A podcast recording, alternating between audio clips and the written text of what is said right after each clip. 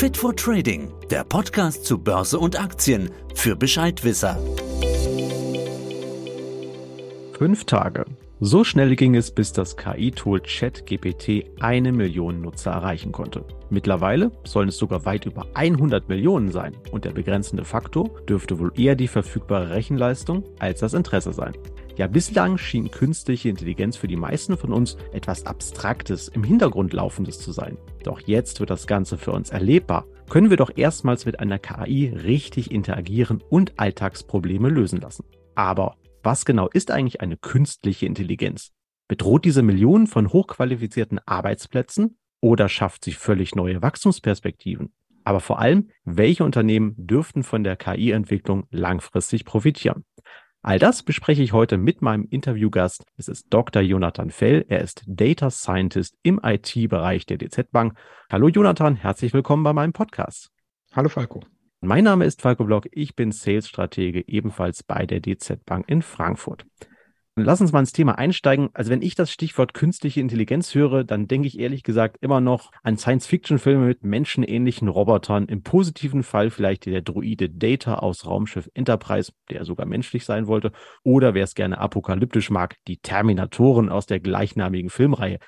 Jetzt hat KI aber bereits in vielen Bereichen unseres täglichen Lebens Einzug gehalten Manchmal nutzen wir die Technik bewusst, oft aber auch ohne zu merken, dass hier gerade künstliche Intelligenz am Werk ist. Hast du hier mal ein paar praktische Beispiele für uns? Dazu müsste ich zuerst mal sagen, dass KI einerseits ein Spektrum ist und andererseits auch kein fest definierter Begriff. Ich verstehe darunter immer alles, was künstlich einerseits ist und andererseits halt intelligent und Intelligenz etwas, das normalerweise Menschen machen. Das würde zum Beispiel auch schon einen Schachcomputer umfassen, der sehr künstlich, aber durchaus zu intelligenten Handlungen in der Lage ist. Wir sprechen aber heute eher um künstliche Intelligenzen wie zum Beispiel Alexa oder den Google Assistant, den jeder von uns auf dem Handy oder zu Hause stehen hat. Andere Beispiele sind natürlich auch die Recommendation Systems bei Amazon oder Netflix, wo Produktempfehlungen und Filme ausgespielt werden aber auch natürlich die Sprachmodelle wie ChatGPT, das du gerade schon genannt hattest. Andere Sprachmodelle, die auch sehr häufig verwendet werden, findet man zum Beispiel bei DeepL. Das ist ein Übersetzungsprogramm. Google hat da mit dem Google-Übersetzer ein ganz ähnliches Produkt am Markt und auch das basiert ganz, ganz stark auf künstlicher Intelligenz. Okay, wir alle nutzen also regelmäßig und mehr oder weniger bereits heute KI-Systeme. Warum kommt es denn jetzt aber trotzdem wegen dieses Programms ChatGPT zu so einem Hype um das Thema? Also eigentlich kein Tag, an dem nicht irgendeiner darüber berichtet. Selbst in der Tagesschau war es schon, Schüler lassen sich jetzt alle ihre Sachen dazu schreiben. Was ist der Hintergrund dieses Hypes oder ist das einfach nur geniales Marketing?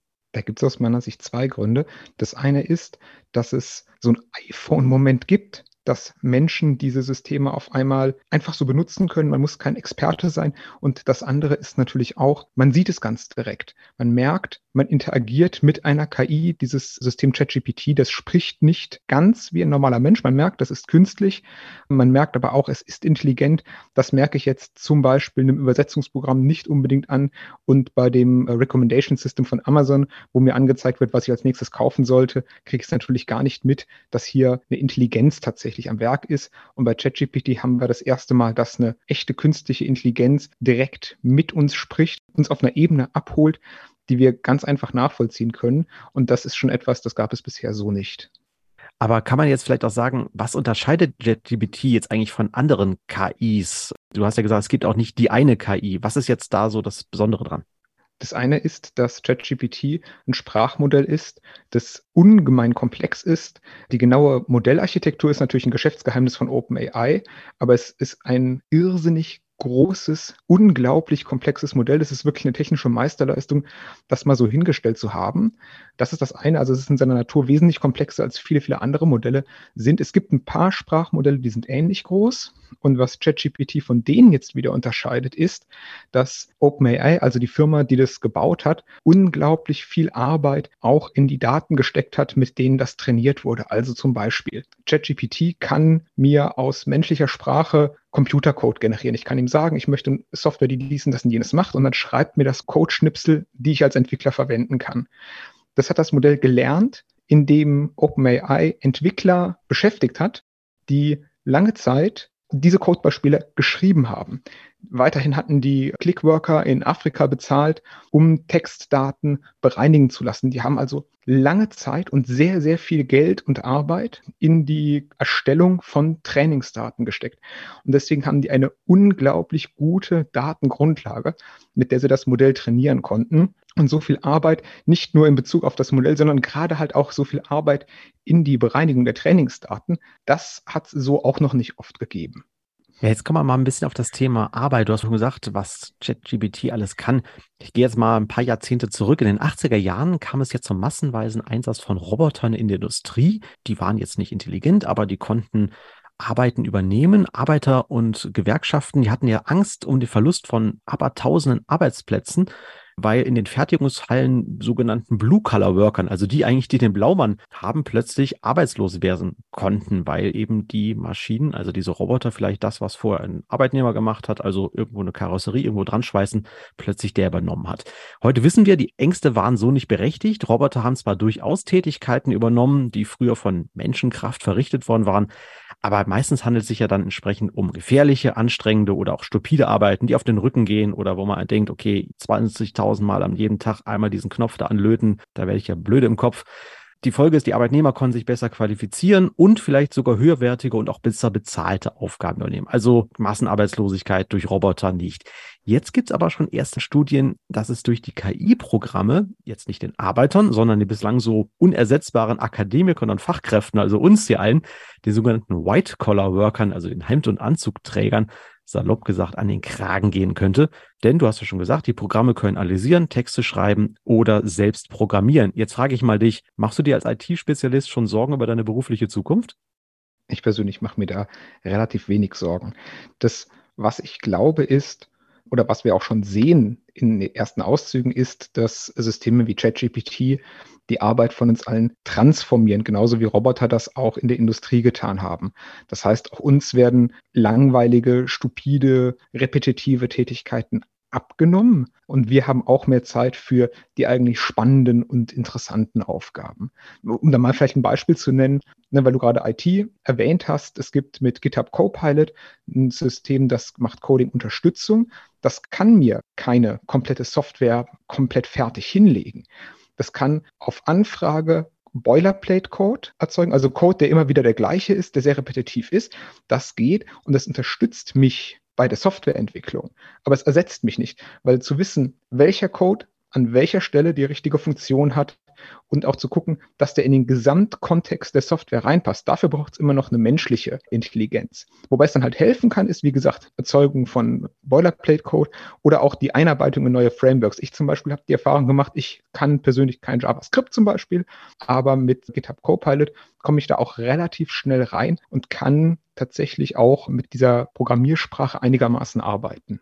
Jetzt würde ich gerne noch kurz eine Ergänzung zur letzten Frage sagen, dass OpenAI neben den Trainingsdaten noch gemacht hatte, ist, die haben Leute hingesetzt, die das Modell von Hand nachtrainiert haben. Die haben Fragen gestellt, Antworten bekommen und diese Antworten dann jeweils einzeln bewertet.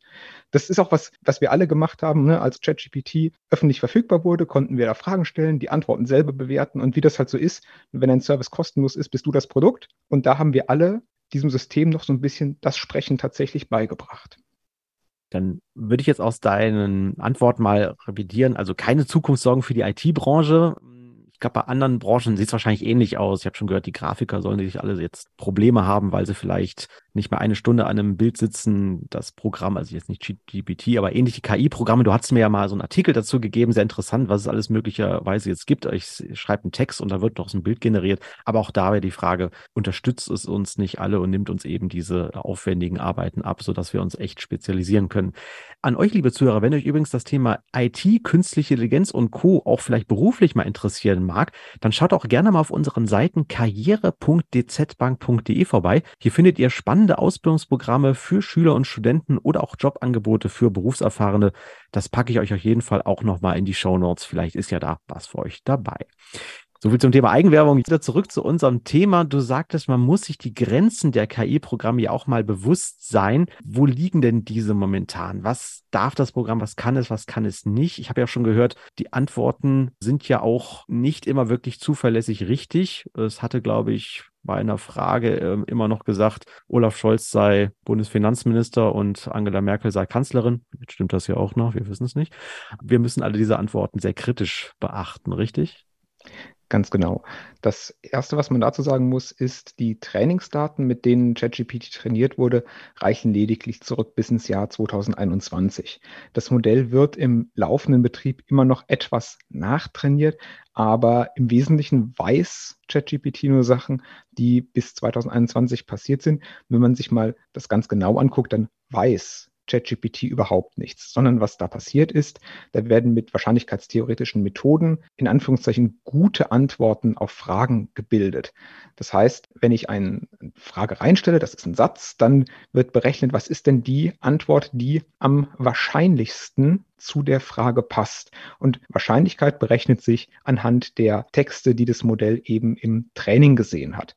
Und das heißt halt nicht, dass die Antwort definitiv korrekt ist, sondern einfach, sie passt sehr gut zur Frage. Und das ist natürlich dann gegebenenfalls eine Lücke, die da entsteht. Ein Beispiel vielleicht wenn ich ChatGPT frage, nenn mir mal bitte fünf tolle Restaurants in Frankfurt, dann kommt eine Liste raus, auch mit fünf Restaurants, weil das ist ja meine Frage. Also muss die Antwort fünf Restaurants enthalten, damit das passt. Die sind wahrscheinlich auch in Frankfurt. Wenn ich mir die Liste aber angucke, stelle ich fest, eins hat 2022 schon zugemacht. Dann ist ChatGPT, je tiefer man in Details einsteigt, desto ungenauer wird es da. Weil je detaillierter eine Frage ist, desto weniger ist die in den Trainingsdaten repräsentiert. Das heißt, für eine grobe Übersicht erstmal ein guter Einstieg. Für Detailfragen muss man selber nochmal nachrecherchieren. Wenn ich zum Beispiel jetzt fragen würde, okay, welches meiner fünf Restaurants hat gewisse korsische Käsespezialitäten, dann muss ich diese Antwort selber nochmal verifizieren, denn die tatsächliche Antwort war eventuell ja gar nicht in den Trainingsdaten drin. Das Modell erzeugt halt nur einen Text, der am wahrscheinlichsten zu der Frage passt. Okay, das heißt, man kann sagen, die Systeme sind logisch, aber jetzt nicht wirklich intelligent, also ja, nicht so wie, wie wir. Genau, die sind bei weitem nicht intelligent wie wir. Und ich würde noch nicht mal zwangsläufig sagen, dass sie logisch sind, denn zum Beispiel auch logische Zusammenhänge, abstrakte logische Zusammenhänge versteht ChatGPT überhaupt nicht. Sondern, wie gesagt, das erzeugt Antworten, die gut zu Fragen passen und nicht unbedingt auf einer abstrakten Ebene funktionieren. Denn für eine abstrakte Ebene muss man eben abstrahieren können und das ist eine Fähigkeit, die das System überhaupt gar nicht hat. Okay, das kommt mir ein bisschen bekannt vor, nach dem Motto, wenn man eine bestimmte Antwort haben will, muss man halt nur die Frage richtig stellen. Also vielleicht geht es da ein bisschen ähnlich. Jetzt wollen wir uns in diesem Podcast auch immer mit dem Thema Kapitalmarkt und Anlagechance befassen. Das Thema künstliche Intelligenz wird ja auch gerne als neuer Megatrend bezeichnet, so wie Demografie oder Biotechnologie. Und es könnten wahrscheinlich oder sollten höchstwahrscheinlich milliardenschwere Investitionen, aber auch Ertragschancen dahinter stehen können. Jetzt die Frage, welche Unternehmen gibt es eigentlich derzeit, die hier bereits praktische Anwendungsmöglichkeiten für ihre Kunden bieten? Da gibt es natürlich zum einen OpenAI, die ChatGPT und auch das dahinterliegende GPT 3.5 entwickelt haben. Microsoft ist daran massiv beteiligt, versucht auch oder hat teilweise schon seine Suchmaschine damit verbessert. Ganz lange unterwegs auf dem Gebiet künstliche Intelligenz ist natürlich auch Alphabet, die Mutter von Google, die jetzt gerade bei Sprachmodellen so ein bisschen eine Bauchlandung hingelegt hat, aber natürlich auch versucht, da aufzuholen. Und meine Einschätzung, ich sage mal jetzt als wirtschaftlicher Laie vielleicht ist, dass man die Leute bei Google niemals unterschätzen sollte. Ansonsten, Nvidia ist ein ganz großer Player. Da geht es eher um die Rechenpower, also die Grafikkarten, mit denen hier trainiert wird. Und aus Deutschland gibt es zum Beispiel DeepL. Das ist ein Startup aus Köln, wobei es auch jetzt kein ganz junges Unternehmen mehr ist, ist aber letztens tatsächlich ein deutsches Einhorn geworden, hat eine Bewertung von über einer Milliarde US-Dollar. Und natürlich gibt es auch Unternehmen wie Zalando, Amazon und Netflix, die nicht KI als Kerngeschäft unbedingt haben, aber auch teilweise natürlich davon leben, dass sie Empfehlungsalgorithmen und Empfehlungs-KI-Modelle auf ihren Webseiten haben, die den Kunden passende Produkte anzeigen. Du hast es angesprochen, Microsoft will mit der KI seine bislang wenig erfolgreiche Suchmaschine, die heißt Bing, ich glaube Marktanteil 6%, deutlich besser und populärer machen. Und jetzt die Frage, schaffen die das? Könntest du dir vorstellen, dass das Monopol von Google demnächst ins Wanken gerät, also Bingen statt googeln wir demnächst alle? Das kann ich jetzt so natürlich nicht ausschließen. Es hat sich aber schon gezeigt in so ersten Versuchen, dass Bing auch mit ChatGPT nicht wesentlich besser geworden ist. Wenn ich da jetzt einen Verdacht äußern müsste, würde ich sagen, das liegt halt daran, dass die Daten, die da aus der Suche eingesaugt werden, nicht unbedingt die hohe Qualität haben, wie sie beim Training von ChatGPT benutzt wurden. Und wie gesagt, ich würde auch niemals die Leute bei Google unterschätzen. Die sind, was das angeht, extrem fix.